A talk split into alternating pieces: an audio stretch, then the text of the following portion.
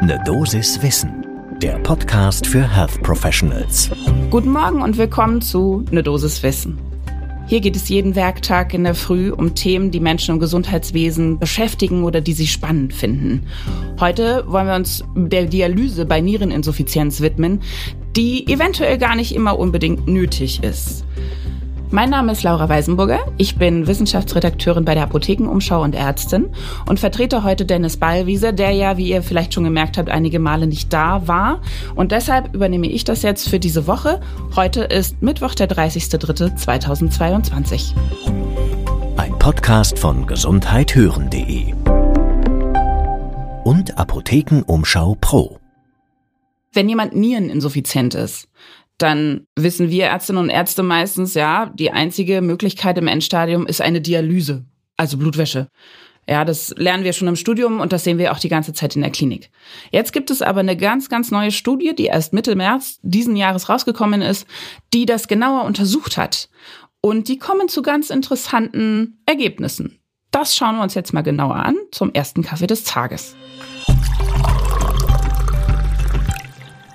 Dann schauen wir uns jetzt erstmal an, was gab es denn bisher für Forschung dazu, beziehungsweise was sind die Erkenntnisse, was wissen wir? Eigentlich ist allen klar, ist auch nichts besonders Neues. Jemand, der stark niereninsuffizient ist und keine Dialyse bekommt, hat definitiv eine verkürzte Lebenserwartung. Das bestätigte jetzt auch gerade nochmal eine Studie, die im BMC Nephrology im September 2021 rauskam. Was die auch untersucht haben, und das ist schon ein bisschen spannender, ist, dass Menschen, die keine Dialyse bekamen, keine Intervention, weniger Krankenhausaufenthalte hatten. Dazu kommen wir aber später nochmal. Und jetzt hat Susan Wong von der University of Washington diesen März, Mitte März 2022, eine Meta-Analyse veröffentlicht. Mit ihrem Team hat sie insgesamt 41 Kohortenstudien sich angeschaut und zusammengefasst um da ein bisschen mit Zahlen zu schmeißen, das waren jetzt insgesamt über 5000 Patientinnen und Patienten, die dann da mit aufgenommen wurden. Die waren im Schnitt zwischen 60 und 87 Jahren alt. Und das, was eben besonders wichtig ist, was sie sich anschauen wollte, sie waren alle auch wirklich stark niereninsuffiziient. Wir sprechen hier vom Stadium 4 bis 5 von der National Kidney Foundation. Für die Nephrologie-Nerds unter uns, das sind 7 bis 19 Milliliter pro Minute glomeruläre Filtrationsrate. Und für die, die das jetzt gerade nicht mehr ganz so parat haben, normal wären 95 bis 145 Milliliter bei Männern und 75 bis 145 bei Frauen. Aber die Menschen hatten jetzt eben nur 7 bis 19 Milliliter pro Minute. Also stark, stark Niereninsuffizient. Und ganz wichtig, alle diese betrachteten Patientinnen und Patienten wollten keine Dialyse. Was ja auch vollkommen legitim ist, dass man am Lebensende eine derartig aufwendige und verändernde Intervention ablehnen darf. So, was hat sich jetzt die Studie genau angeschaut? Allererster Punkt, ganz wichtig, mittlere Überlebenszeit. Denn das wollen wir ja eigentlich wissen. Ja, jemand, der stark niereninsuffiziient ist und keine Therapie in Form einer Dialyse bekommt, Überlebt dieser Mensch dann noch besonders lange oder eher nicht? Wir gehen ja alle davon aus, dass so ein langes Überleben eigentlich nicht gegeben ist. Das Team fand aber heraus, dass schon einige recht früh verstarben, nämlich nach ungefähr einem Monat. Aber die Überlebensspanne war de facto auch noch teilweise ganz lang, nämlich dreieinhalb Jahre, 41 Monate insgesamt. Das schlüsselt sich ein bisschen auf. Und zwar die jüngere Gruppe der 70 bis 79-Jährigen lebten im Mittel so sieben bis 41 Monate, eben diese besagten dreieinhalb Jahre. Das ist lang, wenn man eine terminale Niereninsuffizienz hat. Und die 80-jährigen und älteren Menschen, die betroffen waren, lebten ein bis 37 Monate. Also auch immer noch fast drei Jahre. Nicht alle, aber einige. Dann schaute sich die Studie auch an die Lebensqualität. Super, super wichtig im Alter multimorbide Patienten. Wir kennen das alle, wir sehen sie häufig in der Klinik.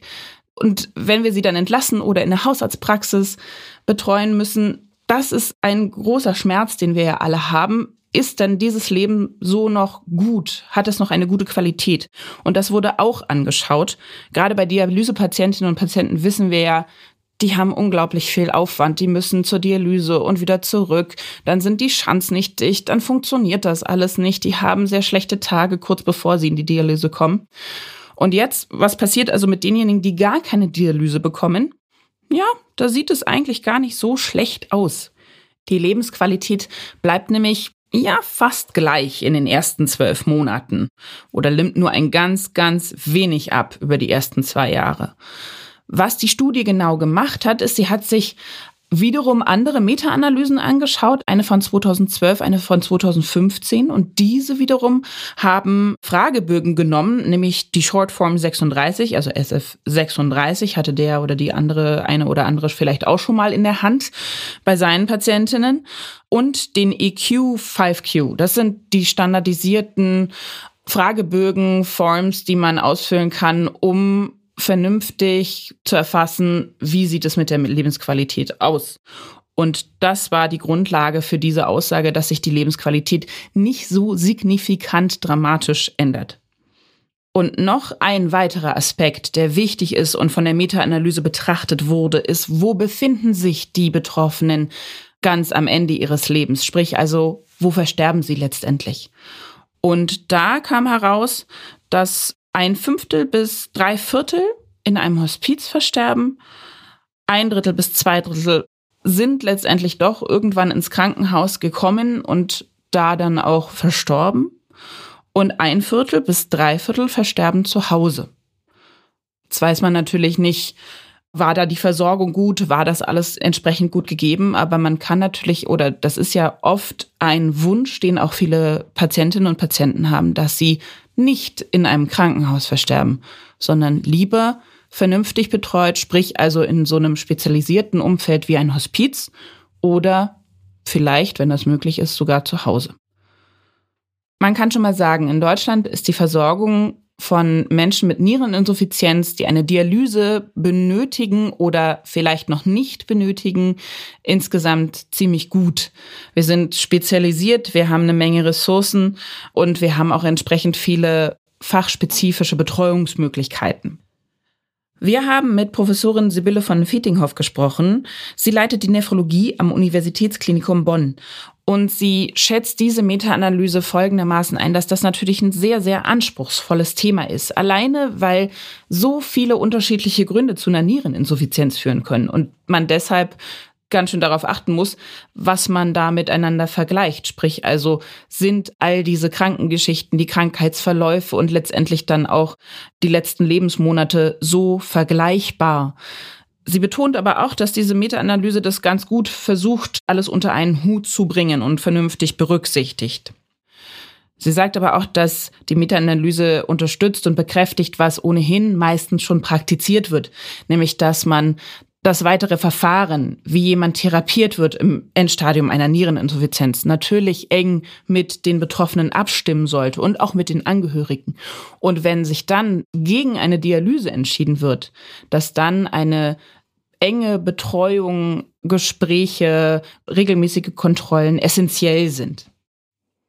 Also zusammengefasst, jetzt, wo wir die Expertinnenstimmen gehört haben und auch die Meta-Analyse nochmal genauer durchgeschaut haben, es lässt sich sagen, wenn Menschen stark niereninsuffizient sind, dann kann es eine Alternative zur Dialyse geben. Nämlich keine Intervention, keine Dialyse per se. Wichtig ist aber dann, dass man diese Patientinnen und Patienten intensiv anbindet häufig mit ihnen Kontakt hat, kontrolliert. Die müssen nephrologisch fachspezifisch betreut werden.